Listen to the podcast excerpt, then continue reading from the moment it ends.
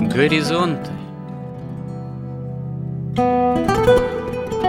Авторская рубрика протерея Андрея Спиридонова и Георгия Лодочника Люди, явления, события –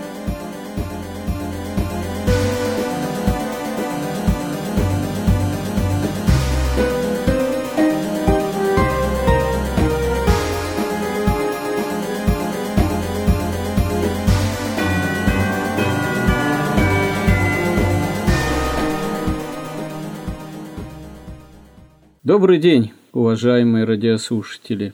В эфире радио Благовещение и в нашей постоянной рубрике «Горизонты» я, протерей Андрей Спиридонов и мой постоянный добрый собеседник Георгий Лодочник продолжаем наши смысловые и словесные изыскания в области понимания, уточнения именно христианского мировоззрения – как я уже неоднократно говорил, повторюсь, опираться мы стараемся при этом на библейское понимание истории, на историю именно как предмет священный, на священную историю, ну и на общие исторические сведения, на христианское богословие и христианскую философию, и в мере необходимости на какую-то христианскую аналитику современную, там, политологию в какой-то же степени, ну, с той целью, чтобы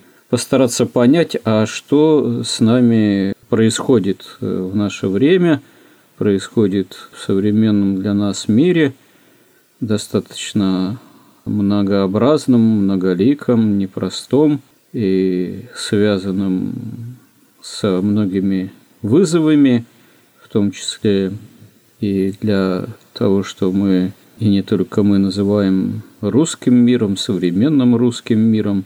И приходится нам в этом смысле довольно много говорить о современной э, русской идее, как таковой, отчасти русской современной идеологии или российской.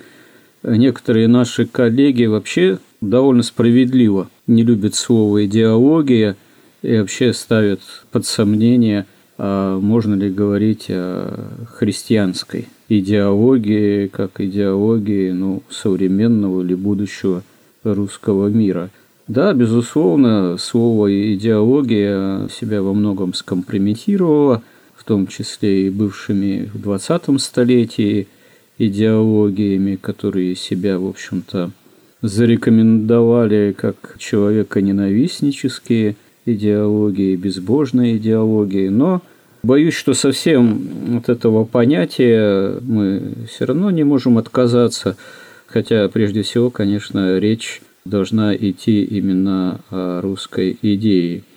Ну, много что на эту тему говорилось и говорится в смысле русской идеи или русской идеологии современной. И, собственно говоря, здесь совсем не обязательно изобретать велосипед или даже там изобретать колесо. Очень многое было еще и в 20 столетии сказано на эту тему, и в русском зарубежье было сказано много на эту тему, и в последние десятилетия тоже много что было сформулировано. Поэтому мы вовсе, обращаясь к этой теме, не являемся какими-то там первооткрывателями – но проблема в том, что не было сказано ранее и русскими философами, и русскими богословами, и русскими писателями-публицистами. Это все далеко не всегда присутствует в современном информационном, там, клиповом, мозаичном, нишевом, каком угодно пространстве. Поэтому ну, приходится повторяться на каком-то более там, современном уровне, может быть, даже и на более уровне упрощенном, в чем-то, может, даже примитивном более, чем высказывались наши по-настоящему глубокие умы и русские философы относительно недавнего прошлого, ну, тем не менее, как говорится, повторение – мать учения, а именно относительно учения и научения нам и приходится тоже много говорить и много повторяться. И в наших разговорах, беседах мы пришли к такому выводу, что необходимость современной новой образовательной, общеобразовательной программы и исторической, и нравственно-духовной, ну, общеобразовательной, которая бы содержала бы и не только эти предметы, но в принципе содержала бы во всех основных предметах взгляд именно христианский или христиански ориентированный, а не вульгарно там эволюционистский, дарвинистский, материалистический, марксистский, позитивистский, атеистический, по сути, которые уже еще начиная и не заканчивая, увы, советскими временами, продолжает господствовать в современной общеобразовательной программе. И если это не поменять, не переменить, то нас, как русский мир, будущность этого мира может оказаться печальной. Мы можем говорить о демографии, о печальных демографических перспективах, наряду с тем, что территория России, она от этого меньше-то не становится, а удерживать ее, охранять ее, жить на ней – это задача и демографически важная в плане возможности осуществления этого, и нравственно-духовная, чрезвычайно важная, потому что без последней. Нас никакая демография сама по себе, даже какие-то попытки ее каким-то образом решать явно не спасет и не спасут нас. Никакие там финансовые влияния, социальные проекты, если не будет четкого нравственного понимания, а зачем жить русскому человеку, а зачем жить русскому народу, а зачем и с какой целью должна осуществляться бытие русской нации, если это вообще в принципе возможно. И здесь мы в прошлый раз, в частности, разговаривая на тему о том, что всегда от века существует светлая и темная иерархия, борется идея спасения, с христианской точки зрения именно спасения во Христе, и тайна беззакония и доктрина тайны беззакония, устремленная к антихристу как таковому. И этому служит темная иерархия, которая своим родоначальником имеет непосредственно дьявола.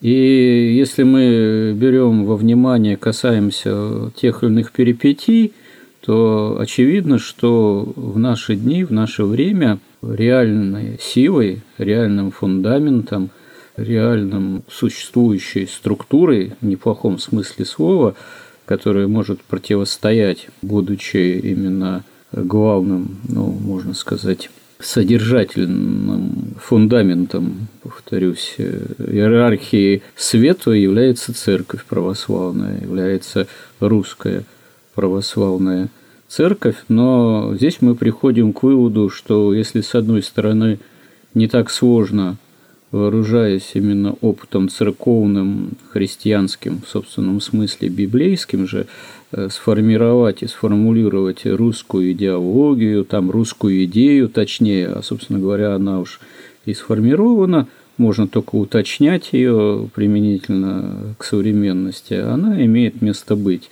Вот, она вообще от века имеет место быть и имеет место быть и как современная идея. Вот, и будет продолжать иметь место быть, потому что в основе деятельность не просто человеческая, а деятельность самого Духа Святого, промысел Божий и правда Божия.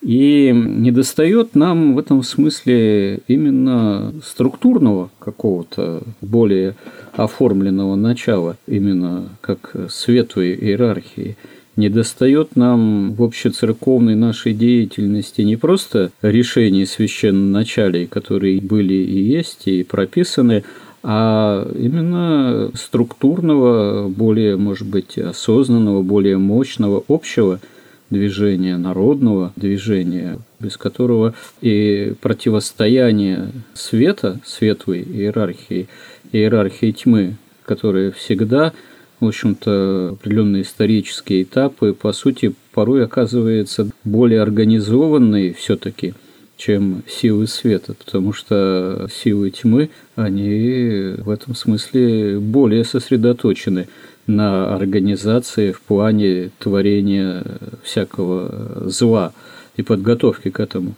А силы света, силы света иерархии, они почему-то часто более разобщенные и менее в этом смысле мобилизованы. Ну, вот продолжим разговор на эту тему.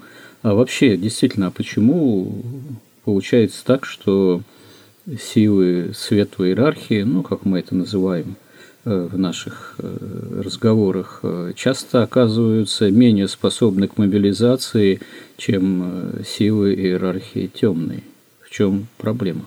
Ну, так же было не всегда. Когда были христианские монархии, то вот эта светлая иерархия, она проявлялась и в церкви, и находила свое продолжение в государственном устройстве. И, в общем, вот эти христианские идеи, они доминировали и в церкви, и в обществе, и в элите, и в народе. Другое дело, что темная иерархия, она же не действует явно, как светлая. Она действует тайно, ее планы достаточно сложны и тоже иерархичны. То есть э, это очень сложные планы, которые, можно сказать, разрабатывает сам сатана, которые медленно, постепенно внедряются. И суть их в чем? Он же начинает с чего? Он начинает с вращения, собственно, светлой иерархии. То есть они проникают, вот эти вот люди, структуры, тайно проникают в светлую иерархию, говорят, что мы христиане, там, они проникают и в церковную иерархию, и в государственную иерархию, и в экономику. А если брать вот время, когда появились средства массовой информации, печать вообще появилась, книжная печать, потом особенно газеты, то они абсолютно полностью с самого начала контролировали, в общем-то, все СМИ. И сейчас контролируют. И через СМИ они начали постепенно контролировать и культуру, и начали контролировать и систему образования, и науку подчинили себе. Недавно услышал, что понятие «информационная война» было публично впервые озвучено в 1917 году одним из французских анархистов, который при этом еще и имел вполне там какой-то официальный публичный пост. Понимаете, когда было вот это время христианских монархий, вот это видно, государство видно, церковь видно, а темную иерархию не видно, она очень сильно недооценивалась, во-первых, да, и во-вторых, она же невидимая, она тайная, вы не можете ее как-то объявить кого-то, ее же надо сначала вскрыть, она как бы достаточно тайна и сокрыта, то есть она сразу строится по типу таких шпионских систем, сетей, или там революционных, там эти ячейки там у них. В общем, вся эта сложная система, она давно существует. И действует она по плану, мы же говорили там. То есть они, например, еще в средние века и даже в античные века, они контролировали там, допустим, работорговлю, торговлю оружием, вообще международную торговлю. Они там брали, пытались совершить, сделать такие монополии в каких-то областях, там, например, там, нотариусы, вот полностью средства массовой информации. То есть они же понимают, что наша человеческая история – это битва двух идей. Поэтому они понимают, что это самое высшее, то есть это начало. Тот, кто выигрывает борьбу за идею, тот потом выигрывает и борьбу за материю. Потому что все, что происходит в материи, это только воплотившиеся идеи. Даже Ленин, который, ну, я считаю, что без всякого сомнения, особенно когда он находился в Швейцарии, вот, общался там со всякими, видимо, магическими иерархами, какими-то каббалистами. Даже он там говорил, что идеи должны овладеть массами. Но это в таком простом изложении тех сложных теорий, которые существуют там в магии и в Кабале. Поэтому вот даже мы смотрим на наше государство. Наше государство вообще не участвует ни в образовании, ни в культуре, в тех самых главных областях, от которых вообще зависит наше будущее. Оно просто отдано на откуп неизвестно кому. Вообще вот, вот этот материалистический взгляд, он как бы три поколения, уже четыре, воспитывается в материализме, он как-то волей-неволей все равно доминирует в сознании наших граждан. То есть им кажется, ну что там школа, это просто что, cost ы, это лишние затраты, это не приносит деньги. Ну да, ты можешь, вот там взяли люди, собрались, поставили эту систему ЕГЭ, провели интернет во все школы, купили компьютеры, очень много бюджетных денег освоили, получили прибыль. Сейчас все мы так сказать, находимся в сетях этого ЕГЭ. Но в целом это воспринимается как нечто такое, ну, вынужденное, вынужденные затраты, которые надо постоянно стараться как-то сократить. Перевести в интернет, там, как бы снизить зарплаты, ну, не в абсолютных цифрах, а в относительных. То есть учителя у нас сейчас одна из самых таких малооплачиваемых вообще профессиональный цех, что ли, учителей, да, он один из самых низкооплачиваемых. То есть на этом всем экономится, это не уделяется никакого внимания. К тому же, собственно, вот если сравнить там образование в царской гимназии и в советской школе, уровень царской гимназии – это уровень советского университета. А уровень царского университета, он уже все, недостижим. Не знаю, можем ли мы вообще когда-нибудь достичь такого уровня в образовании. Поэтому эти люди, ну, они считают, что это нормальное образование. Они же считают себя, в общем-то, умными, образованными, великими, даже людьми, которые не просто так владеют там государством и миллиардами, а заслуженно абсолютно. То есть они такая элита. Им кажется, чему еще можно учить человека, чего можно большему научить, чем знают они сами. А Иоанн Златоуст говорил, что все злое в мире от незнания Писаний. Вот чего у нас никто не знает, так это не знает Писания, особенно святых отцов. И вообще, вот эта темная иерархия, она очень много трудилась над тем, чтобы создать свою картину мира, чтобы погрузить человечество в вот эту парадигму прогресса, в этой одномерной дурной бесконечности, где причинно-следственные связи движутся не от духа к материи, не от идеи к реальности, а от прошлого к будущему. И им это все удалось, ведь они создали, они ее называют научная картина мира.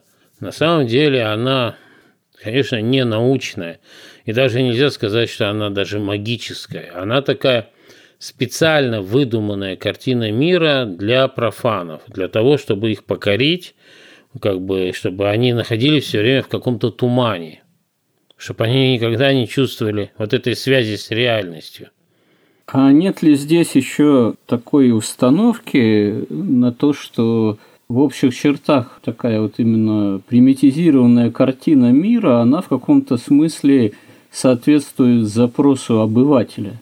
Потому что с такой картиной мира ну, проще самому существовать, в том числе как некому, что называется, грамотному, развитому потребителю – причем здесь, э, я бы, знаете, заметил некий парадокс своего рода. Нельзя сказать, вот, э, что никто не интересуется Библией, -то, или никто не интересуется священным писанием, святыми отцами. Ну почему? Есть определенный, видимо, разряд там людей, процент, я не знаю какой, а кто бы это еще и исследовал. Ну, прежде всего имеется в виду людей верующих, э, людей воцерковленных, безусловно. Если бы таковых не было, не было бы, ну, я не знаю, порталов, там, типа, например, exeget.ru, не было бы каналов соответствующих порталов, не было бы программ. Э, кстати говоря, вот, э, например, программа та же вот для смартфона андроида или не только андроида, связанные программы с толкованиями. Ну вот даже сам портал в интернете exeget.ru или толкование к примеру, священного писания сайт Оптиной пустыни. Они же достаточно большую посещаемость имеют. То есть нельзя сказать, что верующий человек совершенно прям уж не интересуется священным писанием. Это будет неправдой. Ну, конечно, в отношении к основной там, массе населения это небольшой процент, но тем не менее он же имеет место быть. Кроме того, тут есть, знаете, другой парадокс еще. Я как-то заметил, общаясь с одним преподавателем воскресной школы, там, кажется, таким катехизатором, уже человеком зрелым, опытным. Мы с ним как-то, такая у нас возникла небольшая полемика о как раз-таки научной картине мира – о познаваемости, познанности мира и так далее. И он мне вдруг, будучи христианином, заявляет, что, так, собственно говоря, мир-то уже понятен, Вселенная понятна, все уже неизвестно. Наука более-менее уже все установила, уже, можно сказать, очевидно границы познания, что такое мир материальный, там Вселенная, они, в общем-то, уже почти исчерпаны. Я очень удивился и написал ему, как это вы, как христианин, умудряетесь вот э, пребывать в таких своего рода иллюзиях. Потому что ведь ни Бог не познаваем до конца исчерпывающим образом, ни творение Божие, оно исчерпывающим образом не может все познано быть до йоты. Ни сам человек не может быть сам для себя окончательно весь познан, потому что он создан по образу Божьему и тоже до конца не исчерпаем. И он мне, в общем-то, не нашелся, что возразить, но у меня создалось такое ощущение, что для него это было несколько неожиданно сама такая постановка вопроса. Ему, христианину, и даже преподавателю основ библейского там миропонимания, катехизатору казалось, что есть вот мир, научная картина современного мира – это вполне вот вещь такая понятная и уже почти исчерпанная в своем, так сказать, своей этой картине. Но это же ложный взгляд, ложное ощущение. Причем это тот для меня, что и удивило, этот ложное ощущение, ложный взгляд был свойственен именно христианину, который себя считал или считает вполне образованным человеком. Ну, может быть, до него каким-то образом в каком-то уже превратном виде такая информация дошла, что действительно существует такая фундаментальная проблема. Вот физика, теоретическая физика, она остановилась на том, что, в общем-то, единой теории так и не создано. Существуют как бы разные теории, разные направления в теоретической физике. Не создано. Попытки были, но не осуществились. Они не осуществились, да, наоборот. Физика вышла на такой уровень, что, во-первых, пришла к выводу, что ну, вся классическая физика, она вообще очень условна. То есть можно там наводить ракеты очень точно, но с точки зрения понимания того, что происходит, она совершенно очень далека от реальности. Потому что, ну, ну, первое, что выяснилось, выяснилось, что результат опыта зависит от наблюдателя. Хотя весь научный способ познания основывался именно на том, что научная истина – это та истина, которая не зависит от наблюдателя, она для всех одинакова. Но на квантовом уровне обнаружилось, что результат вот эксперимента такого там в микромире, да, он зависит от наблюдателя, от системы наблюдения. Это как бы полностью разрушает все предыдущие идеи. Да, и не только от наблюдателя его, там, скажем, какой-то географической пространственной позиции. Это еще зависит от э, мировоззренческой позиции во многом наблюдателя – Потому что если, допустим, нам, ну, к примеру, описывается состояние Солнечной системы, допустим, это будет описание Солнечной системы, ну, например, взять там какую-нибудь детскую энциклопедию 70-х годов. И то, что там описывалось в качестве того, что из себя представляет Солнечная система, и то, что там описывались, э, как из чего состоят там планеты, спутники, там Юпитера или Сатурна. Тогда Плутон еще был девятой планетой, вроде никто в этом не сомневался. Сейчас уже в этом сомневаются, что он является, по сути, девятой планетой ну, вот, на законных основаниях. А есть предположение, что есть и еще за Плутоном какие-то небесные тела, которые могут претендовать на статус чего-то более-менее подходящего под планеты, имеющие отношение там, к Солнечной системе, ну и так далее и тому подобное. Это детали не суть важные, просто ведь даже описание, например, ближайшего космического пространства, которое в учебниках может иметь место быть, оно строится по тем или иным представлениям в науке в отношении того, как оно должно было бы быть, а не как оно есть. Это то же самое, что вот там, допустим, гипотеза о миллиардах лет существования там, Солнечной системы, планеты Земля и так далее, которая утверждается с точки зрения же современного наблюдателя именно как э, априори что-то доказанное. Хотя это никаких доказательств тому нет, есть это не более чем одна из теорий, которая просто стала общей научной картиной мира, общепринятой и взятой на вооружение. То есть позиция наблюдателя, она еще и имеет идейный характер, а не только э, ну, реальный, что называется.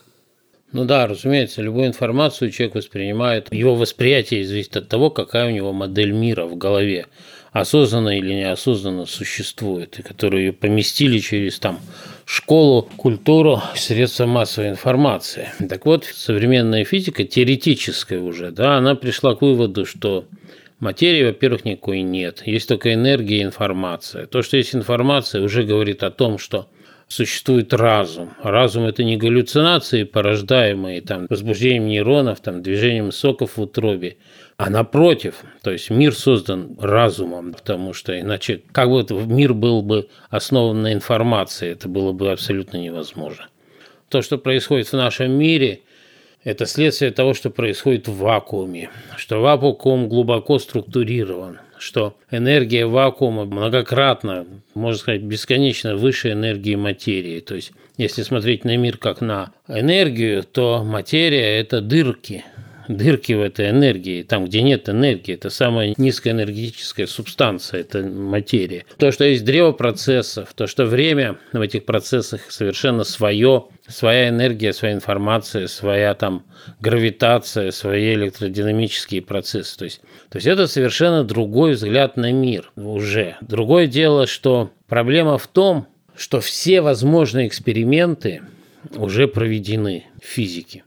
Чтобы провести следующий эксперимент принципиальный на уровне микромира, вот квантового мира, там, я не помню, человечество должно на него работать, там, я уже не помню, сколько, 50 там или 100 ли лет. Что знаменитый андронный коллайдер уже себя исчерпал. Да, себя исчерпал. И этих данных, экспериментальных данных, недостаточно, чтобы создать вот эту картину мира. На этом физика и остановилась. Еще, по-моему, в 80-м году 1980-м, по-моему, Союз механиков и математиков, что ли, британский, не помню, как он называется, он публично извинился перед общественностью за то, что вводил ее несколько там веков в заблуждение, как будто физика понимает вообще, что вообще происходит. Относительно чего они имели в виду, они вводили в заблуждение публику? То, что вот эта вся физическая наука, она соответствует реальности. Казалось бы, еще немножко, и мы поймем, как все устроено. Ну да, еще немножко, и сейчас все-все-все объясним, и все объясним уже без Творца, все будет понятно, и можно, так сказать, будет последний гвоздь, крышку идеалистических представлений человечества забить. Но тут что-то не вполне складывается. То какая-то темная материя появляется, то какая-то темная энергия вдруг открывается и так далее. А когда мы пошли в изучение микромира, а микромир – это как раз то направление, направление к духу, к духовности. То есть физика поняла, но это очевидно, что все явления нашего мира есть следствие того, что происходит в микромире. А то, что происходит в микромире, есть следствие того, что происходит в вакууме. И путь-то правильно как бы предначертан, но сам способ мышления научного, он предполагал, что где-то там мы остановимся, мы найдем вот этот неделимый атом, неделимый элемент, и после этого мы поймем, как все работает. Мы обнаружили, что его нет, что все уходит в область духа, по сути дела. Что все, что происходит в нашем мире, это следствие того, что происходит в области духа. Вот это как раз то, что очень хорошо знает богословие – и очень хорошо знает магия. Проблема в том, что да, понятно, что есть православные люди, которые слушают экзегет. Это просто прекраснейшие сайты, особенно там Олег Стеняев, он делает колоссальную работу. И Оптина пустынь, вот это замечательное приложение, да, когда ты на любую строчку Библии получаешь сразу комментарий святых отцов. Ну да, читай не хочу, никогда такого не было. То есть есть, конечно, люди, которые этим интересуются. Но те люди, кто управляет нами, они этим не интересуются. Те люди, которые готовят школьные программы, они этим не интересуются. Те люди, кто управляет нашей культурой, они тоже этим не интересуются. Ну, слушайте, а с чего бы им интересоваться, когда эти люди в большинстве своем веры не имеют? Такими вещами можно интересоваться только имея веру и жажду общения с Богом, жажду познания Бога. Ну, хотя бы жажду познания истины нужно хотя бы иметь. И тут у нас есть просто непреодолимое препятствие, которое очень грамотно выстроено как раз вот этой темной иерархией. Недаром они завели вот это миросозерцание современного человека в воду одномерную дурную бесконечность. Потому что когда любой человек, там, допустим, какой-нибудь режиссер, он решил все-таки посмотреть, а что там в этой церкви пишут, взять даже там Библию или там святых отцов. Он же ее начинает читать так, как написаны научные статьи, слева направо. Ну, грубо говоря, в этой одномерной бесконечности, из прошлого в будущее. А все эти тексты написаны по-другому, от духа к материи, они много иерархичны.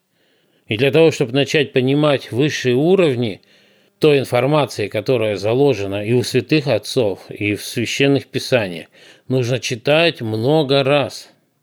И не просто читать много раз, надо прочитать и попробовать сделать так, как там написано. Тогда у вас произойдет микро такая эволюция. То есть вы познали новое что-то, хоть что-нибудь оттуда, и попытались в это воплотить в своем благочестии. Тогда у вас открывается что-то новое. А им в голову не приходит, что это надо читать несколько раз. Они берут, читают этот текст, как, например, там «Капитал Маркса». Хотя я думаю, что там пять человек в мире его прочитало. Настолько он занудный и тупой. Или там какую-нибудь главу там о третьем законе там термодинамики. И читают точно так же, и поэтому ничего там не понимают. Создается впечатление, что это какие-то обрывки каких-то необразованных, диких людей, которые записали, все друг другу противоречит. Все как-то просто слишком, да, и непонятно, и как-то волшебно. И в это поверить человеку, который мыслит вот в этих категориях прогресса и этой одномерной бесконечности дурной, ему кажется просто это невозможно, не то что верить этому, этому читать нельзя, у него возникает ощущение, что это совершенно малограмотные люди все писали. Тем более и теория прогресса и говорит, это же древние тексты. Ну, представьте, насколько за эти там 3000 лет ушел далеко прогресс. Что там читать Моисея? Какого-то там старичка, который что-то вообще неизвестно, кто это написал, да? Поэтому стоит вот эта стена, просто стена. То есть нужно сочетание многих каких-то факторов. Во-первых, нужна чистота сердца чистые сердцем Бога узрят. Потому что если у вас чистое сердце, то просто услышав там из 15 предложений историю Христа, вы не можете не быть потрясенным.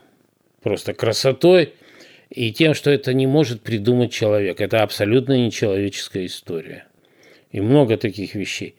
То есть должна быть чистота сердца, должна быть какая-то синергия божественной воли и воли человеческой.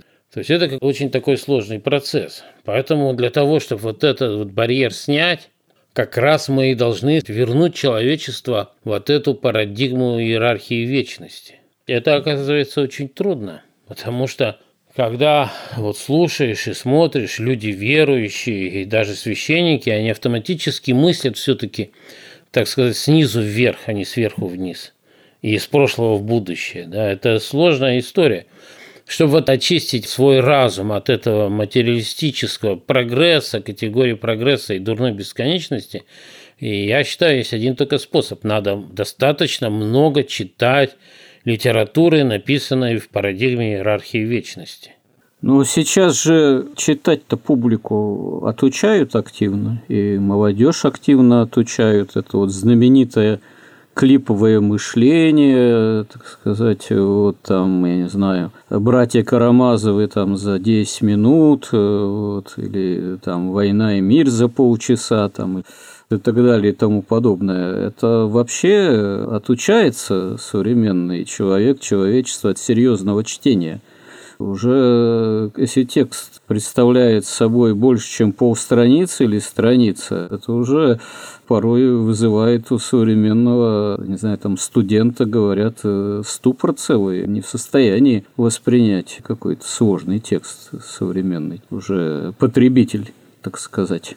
Ну да, потому что все-таки закон вот этот вот экономии энергии, он как-то присутствует.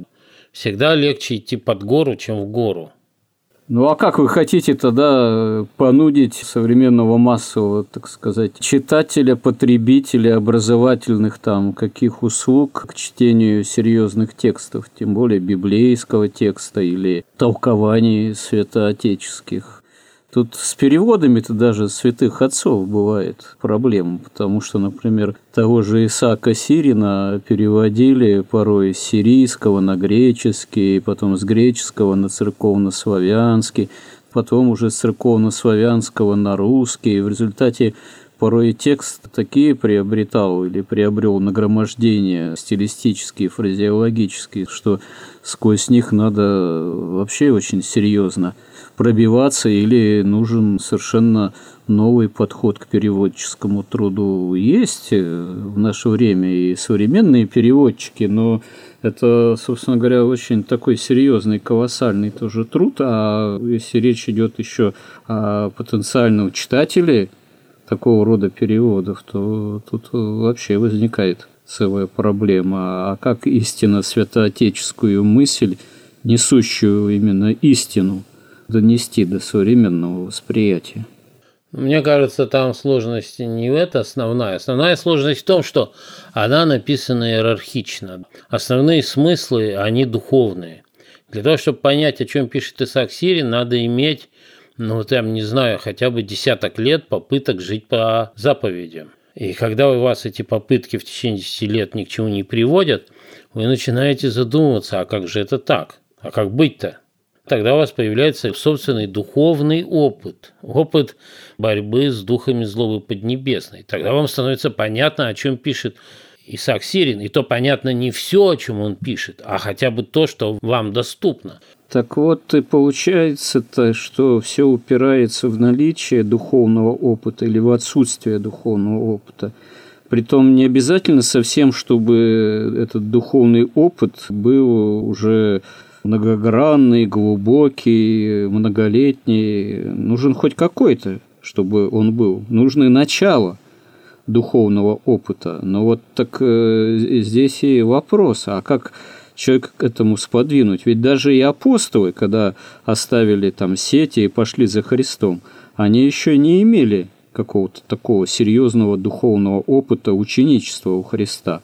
Они постепенно его приобретали. И на этом пути были вехи определенные этого ученичества, вплоть до распятия Господа, воскресения Господа, сошествия Святого Духа уже на его учеников. Но вот первое самое движение, когда они оставляют сети и идут за Господом, вот в чем тайна этого выбора человека, в принципе?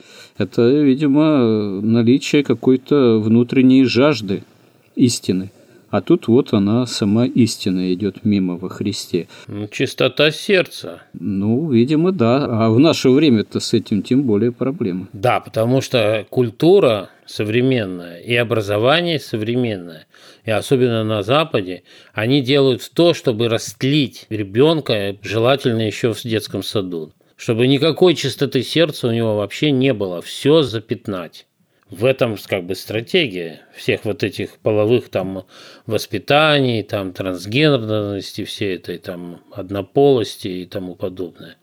В этом же задача-то, чтобы сердца ни у кого не было. Детей с самого раннего детства надо сделать грязными. Грязные сердца. Вторая проблема, тоже огромная, то, что вот вся эта школа наша большевистская, или там западная школа, или вот либеральная наша сегодняшняя школа – она же делает вид, что ничего кроме материи, кроме денег не существует, что никакого духа нет. Это самая центральная точка, так сказать, всего образования. Поэтому ребенок, когда или там взрослый мужчина уже начинает читать того же Исаака Сирина, а там ничего нет о материальном, там только о духовном. Он вообще не понимает, для него это пустота. Как он будет его читать-то? Он даже не знает и не может даже догадаться, что существует там какой-то дух. И он живет в такой атмосфере, где ничего о духе нет.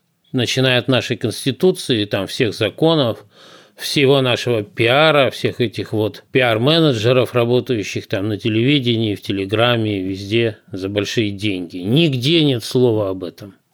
Ведь в этом же и глобальная проблема, в том числе, кстати, и вот нашего западничества.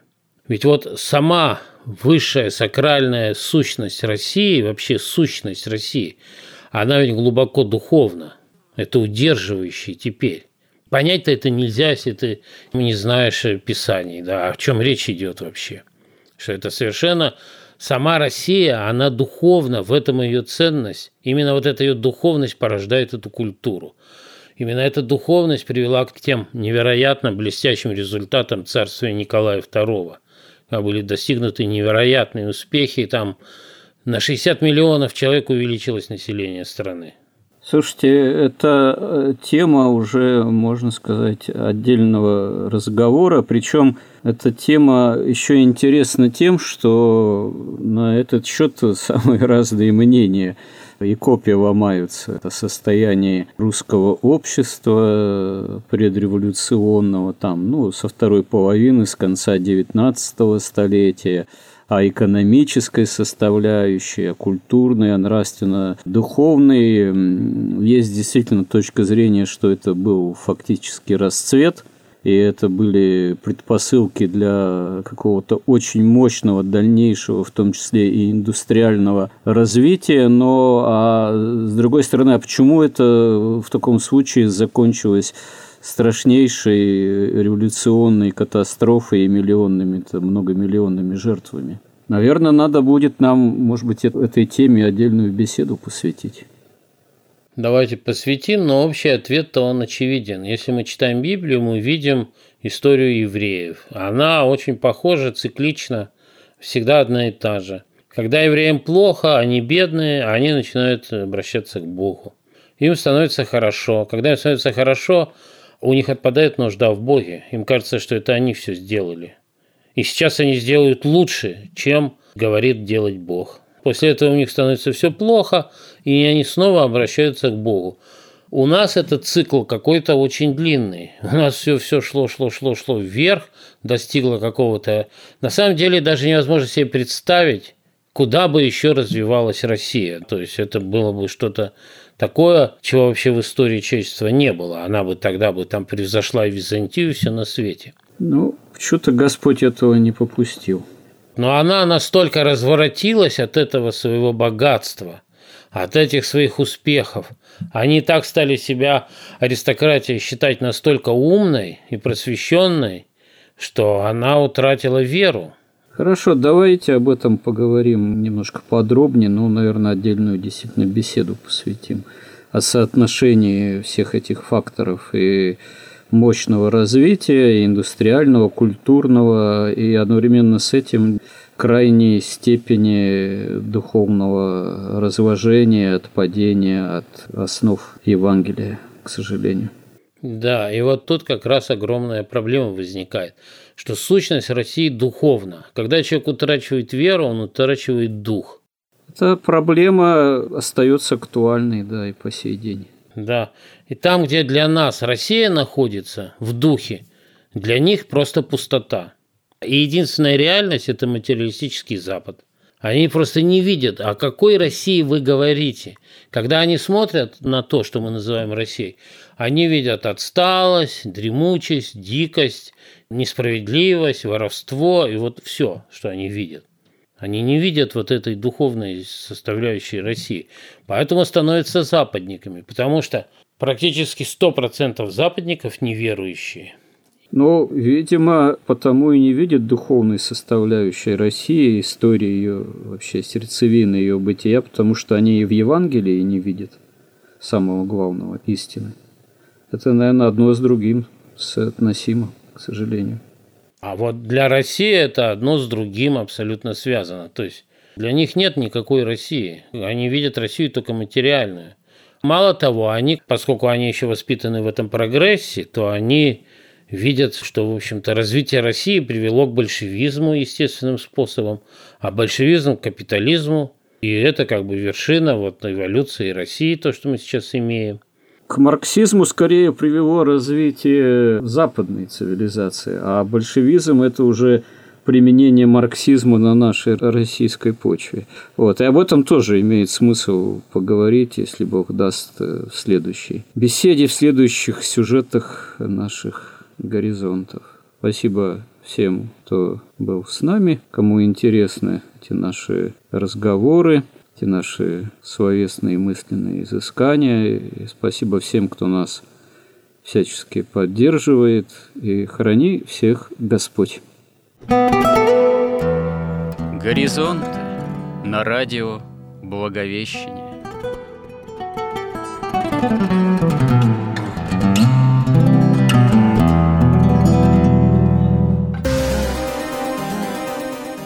Разговор вели протеерей Андрей Спиридонов и Георгий Лодочник –